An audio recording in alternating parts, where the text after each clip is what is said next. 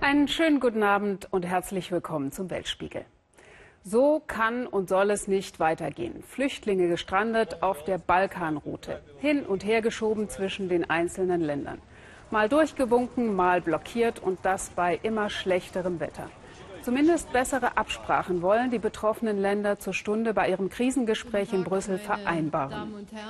Wir werden natürlich auch darüber sprechen, wie die Entwicklung der Registrierzentren an der Außengrenze äh, stattfinden kann. Denn wir wissen ja, der bessere Schutz der Außengrenzen ist eine wichtige Aufgabe. Soweit die Absichtserklärungen. Mehr zu den Ergebnissen später am Abend. Die erschreckenden Bilder aus Europa gehen um die Welt. Luxemburgs Außenminister Asselborn befürchtet, wir geben ein fatales Bild nach außen ab. Vielleicht. Fakt ist jedenfalls, auch weiter entfernte Staaten sind inzwischen bereit, mehr Flüchtlinge aufzunehmen. Kanada, aber auch Lateinamerika signalisiert Entgegenkommen. Die brasilianischen Botschaften, zum Beispiel in Jordanien oder der Türkei, bieten syrischen Bürgerkriegsflüchtlingen Visa an. Mehr als 2000 Syrer sind so bereits direkt nach Brasilien eingewandert. Nach ihrer Ankunft bekommen sie allerdings keine staatliche Unterstützung. Michael Stocks. Sao Paulo, Großstadtdschungel und Megacity. Etwa 24 Millionen Menschen leben in der Metropolregion. Fast alle mit Vorfahren aus den unterschiedlichsten Teilen der Welt. Die Millionenstadt ist auch für viele Araber Heimat geworden, inzwischen auch für einige syrische Flüchtlinge. Ali Sheratli ist bereits vor zwei Jahren in Brasilien gelandet, froh diesen exotischen Zufluchtsort erreicht und den Bürgerkrieg hinter sich gelassen zu haben. Meine Heimatstadt Al-Salamia liegt mitten im Zentrum von Syrien. Der islamische Staat ist dort und andere gefährliche Gruppen. Es ist wirklich sehr gefährlich. Als Syrer bekam Ali hier sofort ein Visum, ansonsten keine Hilfe. Das 27-jährige Sprachtalent hilft seinen neu ankommenden Landsleuten bei den Alltagsproblemen. Das Portugiesisch ist schwer. Nein, entgegnet Ali, nur ein bisschen. So wie die Eingewöhnung in die neue, lockere, unislamische Umgebung. Er denkt, sagt Ali, die Unterschiede zwischen Brasilien und Syrien seien nicht so groß. Aber es gibt hier auch Vorurteile. Leute, die glauben, dass Araber sehr verschlossen sind. Manche denken, Muslime wären nur an Bomben interessiert. Aber so sind wir nicht. Deshalb will ich auch Leute unterrichten. Ich möchte, dass jeder weiß, dass Syrien eine große Geschichte hat. Ali hatte sich gleich nach seiner Ankunft auf Brasilien eingelassen, Portugiesisch gepaukt und konnte sogar bei der Fußball-WM als Übersetzer arbeiten. Und jetzt bringt er interessierten jungen Brasilianern die Kultur seines Landes näher. Sabah will er wissen, was heißt das? Genau, bon dia, guten Morgen. Interesse für die anderen. Brasilien stellt sich wohl als eines der ungewöhnlichsten Aufnahmeländer im Syrien-Drama dar. Diese jungen Leute aus Sao Paulo jedenfalls wollen mehr wissen über die, die aus ihrem Land flüchten mussten. Das begeistert Ali und auch die Schüler haben viel Spaß. Bei all den Flüchtlingen, die nun kommen, finde ich es einfach gut, wenn man mehr über den anderen erfährt und man zusammen ist. Ali kann etwas sagen über sein Land, die Kultur und die Sprache. Das ist sehr reizvoll. Über 12 Millionen Brasilianer haben einen arabischen Migrationshintergrund. Das entspricht 6 Prozent der Bevölkerung. In Sao Paulo steht die älteste Moschee Lateinamerikas. Die Mesquita do Brasil, 1929 gebaut. Für syrische Flüchtlinge wie Ali ist das fast wie ein Stück Heimat. Ein Ort der Begegnung, wo sie zumindest in Gedanken den Angehörigen zu Hause etwas näher kommen können. »2100 Syrer haben in den letzten zwei Jahren Brasiliens Angebot für ein Sondervisum angenommen. Alis Eltern und Verwandte bislang nicht. Dabei wünscht er sich nichts mehr, als dass sie ihm nach Brasilien folgen würden. Ich vermisse meine Familie sehr und nicht nur die Familie, meine Stadt, meine Freunde, meine Cousins und Cousinen. Vor dem Krieg waren wir immer zusammen. Fast jeden Tag trafen wir uns zum Mittagessen. Wir hatten immer eine gute Zeit. So war mein Leben in der Vergangenheit. Die Gegenwart in Brasilien sieht nun so aus, kein Unterhalt, keine Sachleistung, alles, auch der Sprachunterricht muss privat organisiert werden. Arbeiten könnten die Syrer sofort, wenn sie einen Job finden. In Zeiten der Wirtschaftskrise extrem schwer. Trotzdem Hauptsache weg vom Bürgerkrieg. Die Menschen aus Syrien müssen die Möglichkeit haben, auszureisen. Sie wollen nicht länger ihr Leben verpassen wegen des Krieges und der Hungersnöte. Deshalb versuchen sie jede Möglichkeit zu nutzen, auch die schwierigsten Wege. Manche eben auch mit Hilfe von Schleusern. Ich wollte das nicht und diesen Verbrechern auch noch 8000 Euro bezahlen müssen. Syrische Flüchtlinge auf der Bühne. Sie erzählen von sich, der Katastrophe in ihrem Land und ihren Hoffnungen. In diesem Kulturverein in Sao Paulo treffen sie auf interessierte Zuhörer. Und als Ali sie zum arabischen Tanz auffordert, lassen sich die Brasilianer das nicht zweimal sagen. Vamos, vamos.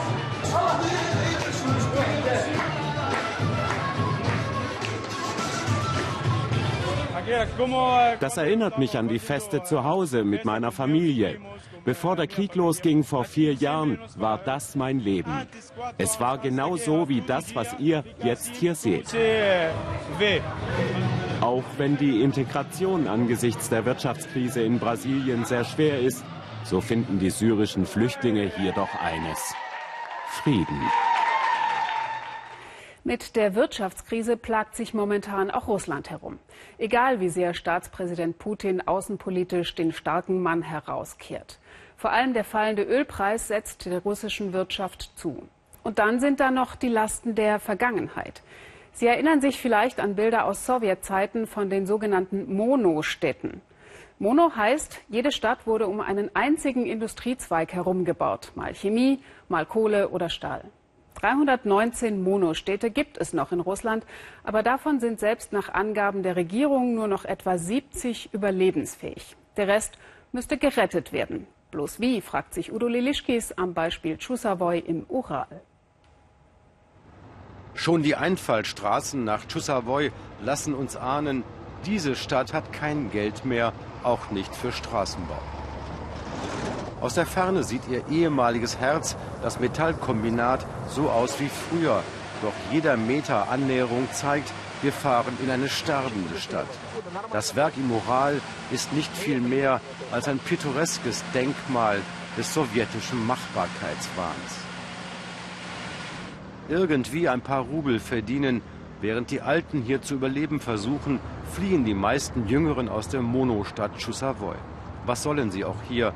Das städtische Kino ist längst zu, der Haupteingang überwuchert.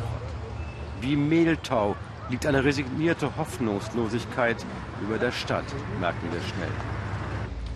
Mitte der 90er, im Goldrausch der Privatisierung, kaufte ein reicher Oligarch das Werk und machte gute Gewinne mit den alten Anlagen der Sowjets.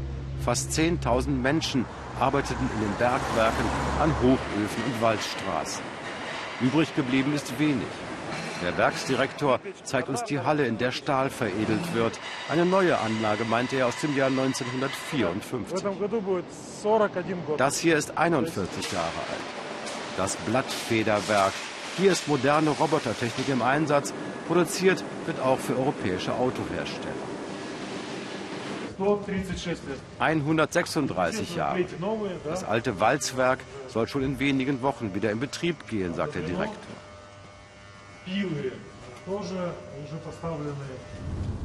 Doch dann wollen wir den Rest des einst so riesigen Werks sehen und Direktor Filipjew wird deutlich schweigsamer. Brachflächen, wo einst ein Dutzend verschiedener Fertigungshallen standen. Abgerissen, die geplante Pipeline-Fertigung wurde erst gar nicht begonnen. Die Ölpreise sind gefallen und die Ölfirmen erschließen einfach keine neuen Felder mehr, erklärt Filipev die Entscheidung. Dazu kommen die Preise für neue Anlagen. Die Kosten eines Projekts haben sich inzwischen verdoppelt.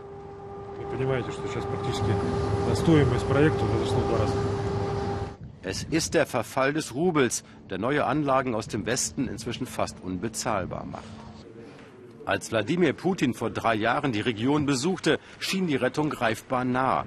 Chusavoy war aufgenommen in ein Rettungsprogramm für ausgewählte Monostädte. Putin versprach Moskauer Kreditgarantien für ein ehrgeiziges Investitionsprogramm, das bald darauf von Gouverneur und Oligarch unterzeichnet wurde. Ich möchte Präsident Putin danken. Er hat persönlich die Entscheidung getroffen, dieses Werk aufzubauen. Der Abriss der überalterten Werksteile verlief wie geplant, um Platz zu schaffen für moderne Produktionsanlagen. Die aber wurden nie gebaut. Die neuen Arbeitsplätze blieben Fiktion. Ganze Familien verloren ihre Jobs in der Fabrik, Tausende wurden gefeuert. Trotzdem kommen jetzt nur wenige zur Protestversammlung, auf der Lokalpolitiker lauthals Hilfe aus Moskau fordern.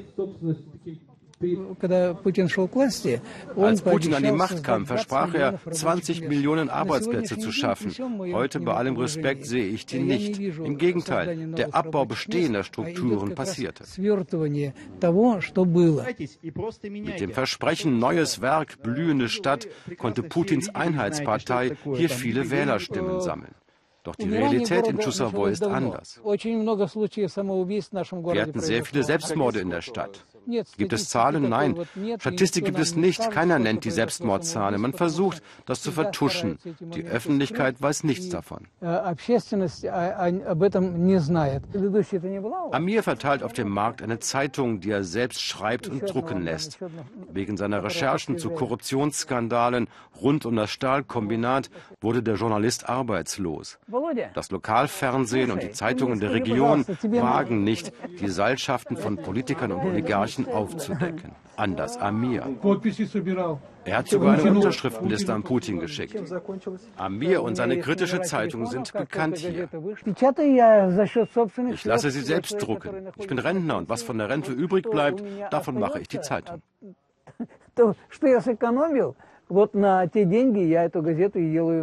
Alle zwei Wochen eine Ausgabe, wenn das Geld reicht. Wir haben hier doch überhaupt keine freie Presse. Der einzige in Chusavoy, der offen reden kann, das bin ich. Ein Beispiel für Korruption will er uns zeigen. Hier sollten zwei neue Werke entstehen, um die entlassenen Arbeiter des Kombinats zu beschäftigen. Eines sollte Fertighäuser aus Holz herstellen. Der Staat förderte das Projekt mit subventionierten Einschlagrechten, den Kubikmeter Holz für ein Zehntel des üblichen Preises. Doch diese begehrten Einschlagrechte erhielten dann nicht die lokalen Holzfirmen hier in Chusavoy, sondern eine völlig unbekannte Firma mit guten Verbindungen zur Politik. Und die verkaufte die Rechte für das 14-fache weiter, ohne einen einzigen Baum zu fällen. Ein wirklicher Skandal, ausgedacht da oben irgendwo. Die beiden großen Werke wurden letztlich nie gebaut, weil keine Bank Kredite gab. Die Holzfirmen hier erlebten keinen Boom, sondern zahlen heute mehr als früher für ihren Einschlag. Dennoch will niemand vor der Kamera reden. Die haben alle Angst. Wovor, wissen sie selbst nicht. Ist das typisch? Ja. Und dann regnet es wieder und die Monostadt Chusavoy sieht noch ein bisschen trostloser aus als ohnehin schon. Der Traum vom neuen Werk, von Steuereinnahmen und neuen Straßen ist längst ausgeträumt. Isaac Nabawana aus Uganda hatte auch einen Traum. Als Kind sah er seine großen Brüder immer aus dem Kino kommen und erklärte irgendwann, ich will später selbst Kung-Fu-Filme drehen. Was für eine Schnapsidee, sagten die Brüder, vergiss es. In Uganda macht man keine Filme, dazu braucht man Geld. Und Geld gab es natürlich keines im Wakaliga-Slum von Ugandas Hauptstadt Kampala. 20 Jahre später dreht Isaac Actionfilme für 150 bis maximal 200 Dollar pro Film. Isaac nennen sie inzwischen den Tarantino Afrikas. Und der Wakaliga-Slum heißt Wakaliwood. Shafak Larai ist am Set. Hier Ugandas Hollywood? Hello? Or Hollywood?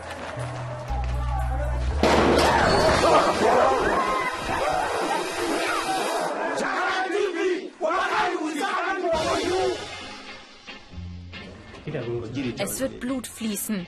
So viel ist sicher. Doch sie sind unerschrocken. Helden im Kampf gegen das Böse.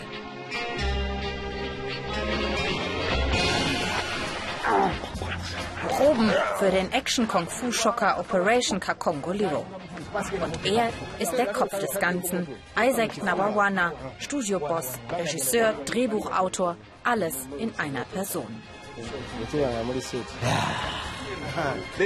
Sein Filmstudio steht mitten im Slum. Immer wieder hält die Polizei die Kampfszenen für echt. Die haben mich neulich schon wieder verhaftet und gesagt, das ist doch nicht alles gespielt. Habt ihr auch wirklich keine echten Waffen? Ich habe denen meine Dreherlaubnis gezeigt. Sie haben mich trotzdem mitgenommen aufs Revier, aber angezeigt haben sie mich noch nie. Verhaftet, abgehakt, weiter geht's. Weil es nur eine Kamera gibt, muss die Szene immer wieder gedreht werden, damit Isaac sie am Ende zusammenschneiden kann.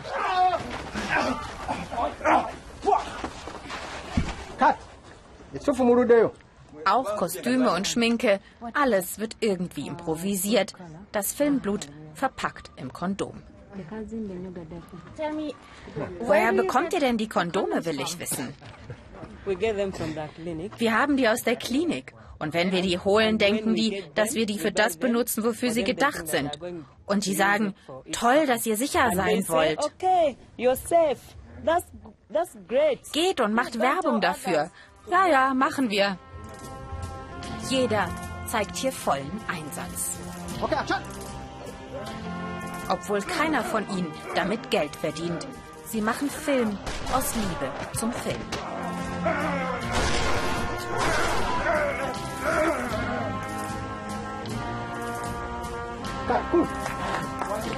Es gibt zwar keine Gage, aber immerhin etwas zu essen.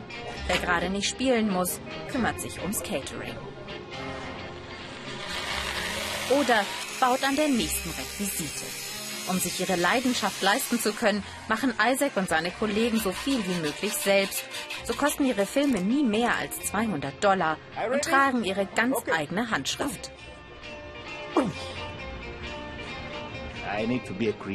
Ich muss kreativ sein. Ich will kein echtes Gewehr nachmachen wie eine AK-47. Ich will mein eigenes Design. Auf einer Filmschule war Isaac noch nie. Sein Lebensunterhalt finanzierte sich mit kommerziellen Hochzeits- und Beerdigungsvideos. Die Actionfilme seien auch ein Aufstand gegen die begrenzten Möglichkeiten, sagt er. Ein Jetzt erst recht. Ich musste lernen, den Computer zu bedienen, aber ich hatte kein Geld für einen ganzen Kurs. Also musste ich alles in einem Monat lernen. Wir müssen immer improvisieren, um diese Lücke zu schließen. Weil wir kein Geld haben, müssen wir umso mehr unseren Kopf nutzen. In seinen Streifen geht es meistens um einen mutigen Kämpfer, allein gegen die Mafia, gegen Gangster, gegen korrupte Politiker. Die Brutalität ist so überzogen, dass sie nichts Reales hat. Es gibt nie einen Zweifel an der Ironie. Es geht darum, die ganze Ungerechtigkeit mal ordentlich in die Luft zu jagen.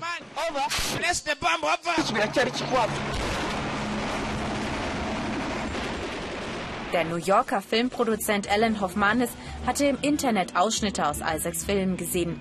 Daraufhin ließ er alles stehen und liegen, um aus Isaac den Tarantino Afrikas zu machen. Isaacs Filme geben dir das Gefühl, wieder ein Kind zu sein. Bei seinen Filmen willst du einfach dabei sein. Du willst umgebracht werden. Es ist so, als ob du wieder zwölf bist und den Gürtel deines Vaters nimmst und wieder Indiana Jones spielst. Du fühlst Freude. Das sehen auch ihre Fans so. Isaacs Filme werden im Internet millionenfach geklickt und von Fans auf der ganzen Welt nachgespielt. Wie hier aus seinem Film über Ebola.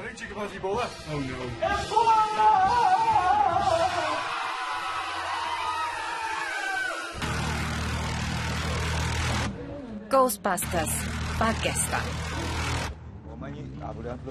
Doch die Fachwelt des Films ist zögerlich. Actionfilme aus Afrika? Kannst du nicht lieber etwas über Armut machen, wird er immer wieder gefragt. Isaac ist hier im Slum aufgewachsen. Die meisten Menschen leben von einem Dollar am Tag.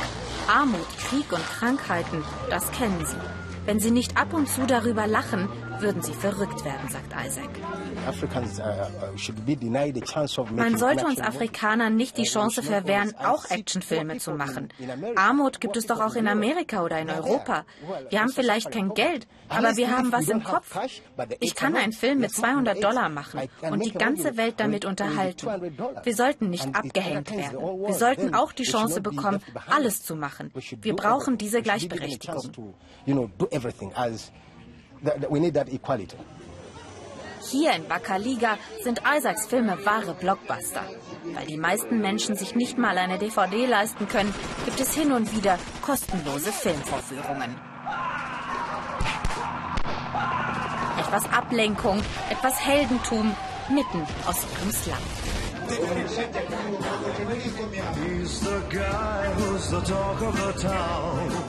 Isaac, er ist einer von ihnen und sie sind stolz auf ihn. Er hat mit Wakaliwood einen Hauch von Hollywood in ihr Viertel gebracht, ein kleines Reich für Filme geschaffen. Und sie alle sind davon überzeugt, dass der große Durchbruch nur noch eine Frage der Zeit ist. In Afrika ist alles möglich. Schauspielerisches Talent hat unser China-Korrespondent Mario Schmidt für seine heutige Rolle als Panda-Bärenmutter auch ein wenig gebraucht. Aber vor allem das richtige Kostüm. Damit kann man nämlich das Aussterben der kleinen Panda-Bären verhindern. Auf ihn wartet ein gefährliches Abenteuer, wenn er groß ist. Solange wird der kleine Panda-Bär behütet von Tierpflegern in lustiger Verkleidung. Ich möchte in diesem Forschungszentrum jetzt zu den Panda-Bären gehen. Dafür muss ich diesen Anzug tragen. Der riecht nach Panda-Urin und Panda-Kot. Und warum ich ihn anziehen muss, das finden wir jetzt raus. In Chinas Bergen leben noch etwa 1800 der bedrohten Tiere in freier Wildbahn. Im Panda-Zentrum Wolong werden einige in Gefangenschaft geborene Panda-Bären auf die Auswilderung vorbereitet.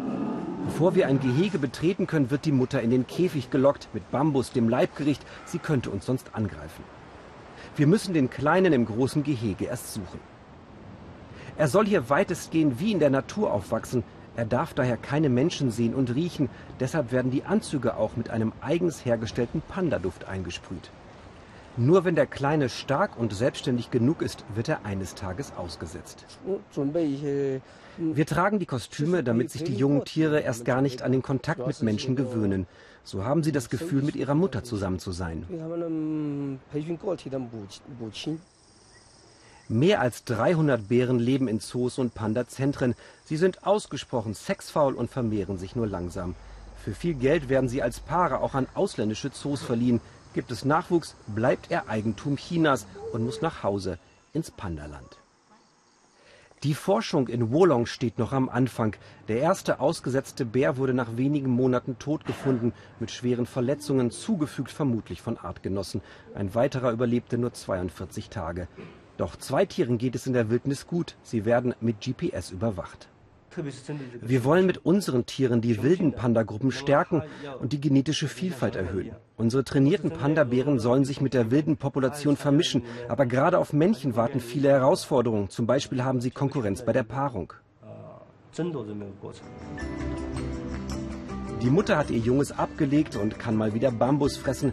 Wenn sie nicht gerade schlafen, machen sie eigentlich nichts anderes. Ein köstlicher Anblick. Wenn die Ausbildung gut klappt und das Panda-Baby stark genug ist, kann es in etwa zwei Jahren ausgesetzt werden. Dann muss es ohne die Mutter irgendwo da oben in den Bergen alleine klarkommen. Pro Jahr ein bis zwei Auswilderungen ist zunächst das Ziel. Und wenn sich die Tiere dann auch noch fortpflanzen, wäre das für die Forscher von Wolong die Krönung ihrer Arbeit. Wer in der Dominikanischen Republik schon einmal Ferien gemacht hat, weiß es vermutlich. Das Urlaubsparadies ist nur ein Teil der viel größeren Insel Hispaniola. Auf der anderen Seite liegt Haiti. Nun könnte man ja annehmen, dass zwei Nachbarn auf einer Karibikinsel gut miteinander auskommen. So ist es aber nicht. Die einen sind fünf Jahre nach dem schweren Erdbeben noch immer nicht aus den Ruinen wieder auferstanden. Und bei den anderen wird es wirtschaftlich auch enger. Deshalb schieben sie die Nachbarn, die sie einst zum Arbeiten ins Land geholt hatten, jetzt wieder zurück. Peter Sonnenberg. Eine Zeltstadt, wie es in Haiti nach dem Erdbeben vor fünf Jahren viele gab. Doch unter diesen Planen leben keine Erdbebenopfer. Wir sind an der Grenze zwischen Haiti und der Dominikanischen Republik. Hier gab es keine Naturkatastrophe. Das Elend dieser Menschen haben die Politiker der beiden Länder zu verantworten. Alle hier sind Abgeschobene und Flüchtlinge aus der Dominikanischen Republik. Haitianer, die oft schon vor Jahrzehnten in das Nachbarland ausgewandert waren oder deren Kinder, die dort auf die Welt gekommen sind und Haiti zum ersten Mal sehen. Im Juni hat die dominikanische Regierung begonnen, diese Menschen abzuschieben. Sie sagen, du siehst aus wie ein Haitianer. Warum hast du dominikanische Papiere? Und zerreißen sie. Und was passiert dann? Dann kannst du dich nicht mehr ausweisen und sie deportieren dich nach Haiti.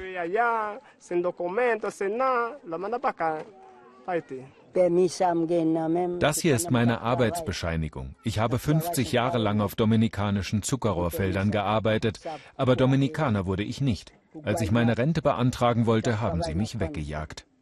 Mir haben sie den Pass abgenommen und dann gedroht, sie würden mich umbringen, wenn ich das Land nicht freiwillig verlasse. Mindestens 25.000 Menschen sind seit Juni mit leeren Händen und heimatlos nach Haiti gekommen. 5.000 Deportierte, 20.000 Geflohene. Sie selbst gründeten sechs solcher Lager, in denen die blanke Not herrscht. Alle leiden Hunger, viele von ihnen wurden krank. Es fehlt Essen. Es fehlt hier an allem Nötigen zum Überleben.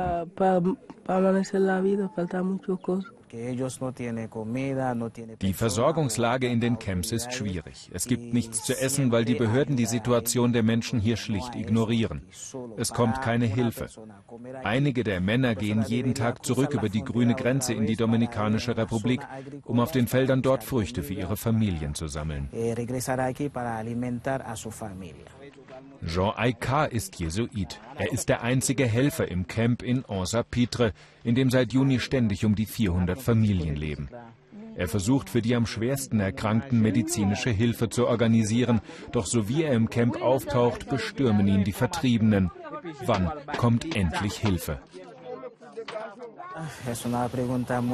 Diese Frage kann ich Ihnen auch nicht beantworten. Aber ich bin selbst Haitianer und ich weiß, dass meine Regierung viel Geld aus den Erdbebenspenden für Wahlkampf und Luxusreisen benutzt hat. Für die Menschen hier hätten sich die Wahlkämpfer sicher nicht die Mühe machen müssen, Wahlplakate an die Hütten zu kleben. Das Vertrauen in Politiker haben die Vertriebenen verloren. Eine schnelle Lösung für ihre Probleme haben die Kandidaten sowieso nicht.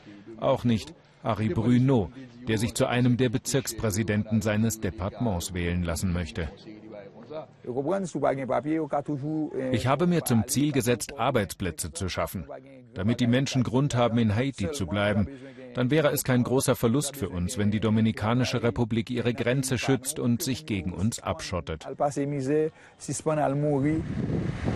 Die Dominikanische Republik ist selbst ein armes Land, auch wenn es gegen Haiti paradiesisch erscheint und jedes Jahr Hunderttausende deutsche Urlauber anzieht. Zwischen 1950 und 1980 gab es drei Anwerbekampagnen für haitianische Gastarbeiter. Doch immer gab es auch starke Konflikte zwischen den Nationalitäten. Mit ihrer aktuellen Abschiebepolitik erntet die Regierung in großen Teilen der dominikanischen Bevölkerung Beifall. Eine der Traditionsparteien hat vorgeschlagen, man solle beide Länder mit einer 360 Kilometer langen Mauer trennen. Eine Mauer mit vier Öffnungen wäre der Beginn einer neuen Ordnung zwischen Haiti und der Dominikanischen Republik. Der Zustrom aus dem gescheiterten Staat Haiti wäre kontrollierbar und wir könnten unseren Arbeitsmarkt renationalisieren. Jahrzehntelang ließ die dominikanische Regierung etwa eine halbe Million Haitianer hier leben und arbeiten und ihre Kinder zur Welt bringen. Plötzlich stören sie und sollen raus. Epifania Licciardo arbeitet für Reconocido, eine Organisation, die den Betroffenen hilft, in ihren Papieren die Grundlage für ein Bleiberecht zu finden. Epifanias Eltern sind auch Haitianer, aber sie kam hier auf die Welt als Dominikanerin. Dieses Geburtsrecht wurde 2013 nachträglich abgeschafft, die Staatsbürgerschaft also all denen entzogen, die nach 1929 von ausländischen Eltern geboren wurden. Hier haben wir so ein Problem. Der Junge ist hier geboren und laut Geburtsurkunde Dominikaner, aber in seinem Ausweis steht Nationalität Haitianer. Wie kann er jetzt Haitianer sein, wenn er bei seiner Geburt noch Dominikaner war? So versucht die dominikanische Regierung, jeden loszuwerden, der haitianisch aussieht und dessen Papiere irgendeine Lücke aufweisen. Und das sind viele, weil die meisten Gastarbeiter ihre Kinder nie haben registrieren lassen oder daran gehindert wurden. Bienvenido Contrera ist Dominikaner. Gemeinsam mit seiner Frau Silvia, einer Haitianerin, hat er sieben Töchter. Er ist der einzige Dominikaner hier im Dorf, denn normalerweise mischen sich beide Völker nicht gern. Die meisten seiner Landsleute machen keinen Hehl daraus, dass sie Haitianer hassen. Wir sind Rassisten. Es ist so und ich kann es nicht anders sagen. Wir Dominikaner sind Rassisten, die die Haitianer nicht akzeptieren. Ihm und vor allem seinen Kindern beschert die diskriminierende Politik seiner Regierung ein Riesenproblem. Ich als Dominikaner sollte doch das Recht haben, meine eigenen Kinder als Dominikaner eintragen zu lassen. Aber das Recht habe ich nicht. Mein Land verweigert ihnen die Staatsbürgerschaft, weil ihre Mutter Haitianerin ist. Im schlimmsten Fall könnte Familie Contrera auseinandergerissen werden, denn Silvia und den Kindern droht jetzt die Abschiebung nach Haiti in eines dieser Lager direkt an der Grenze, in denen Hunger herrscht, weil die Politiker beider Länder sich nicht für die Vertriebenen verantwortlich fühlen. Der Mann, den Korrespondent Philipp Abresch für uns in Vietnam besucht hat, ist eine kleine Touristenattraktion. Weltspiegel Facebook-Freunde schreiben uns, sie hätten ihn selbst auch schon gesehen.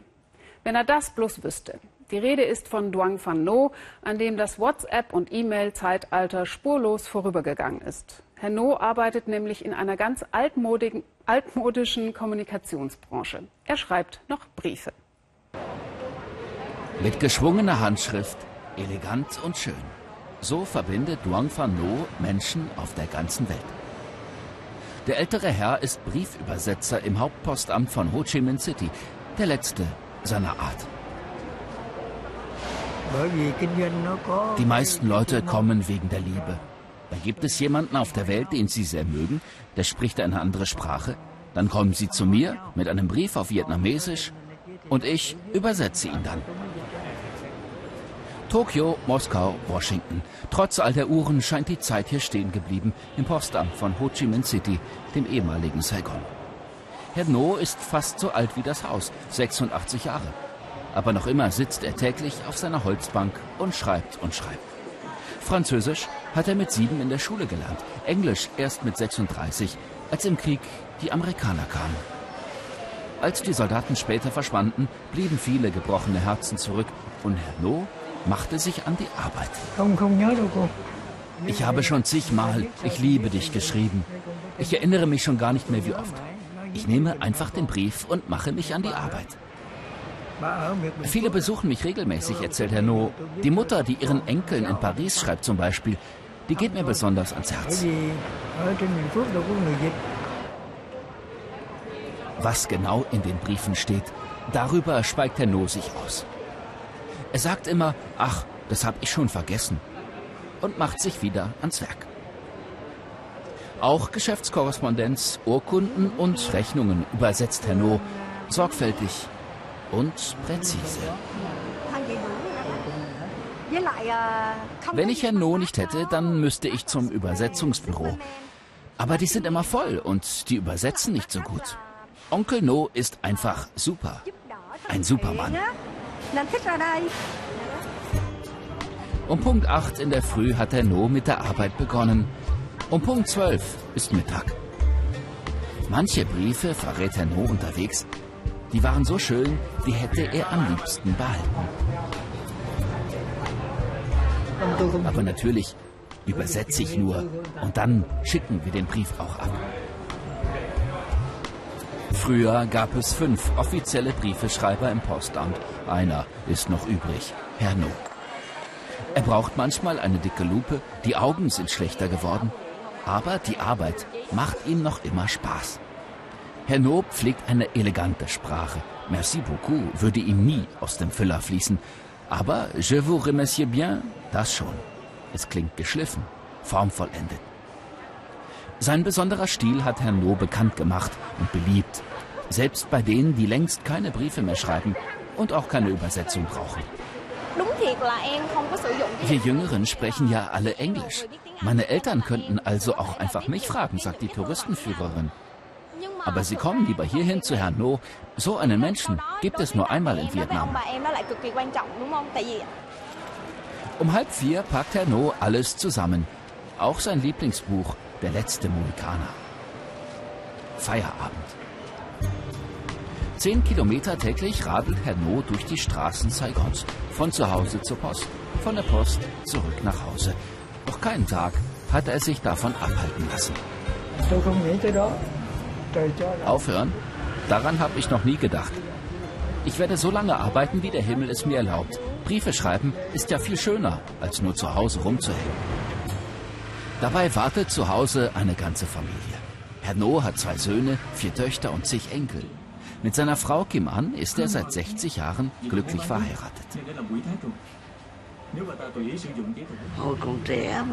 Mein Mann ist nicht reich, er ist auch nicht besonders hübsch, aber ich liebe ihn. Am Tag der Heirat hat er gesagt, wir werden uns niemals vor den Kindern streiten. Lass uns lieber Briefe schreiben. Und wenn der Ärger verflogen ist, dann verbrennen wir sie. Mit diesen fernöstlichen Weisheiten verabschiedet sich der Weltspiegel für heute. Zum europäischen Krisengespräch in Sachen Flüchtlinge gleich mehr in der Tagesschau. Ihnen noch einen schönen Abend. Tschüss und auf Wiedersehen.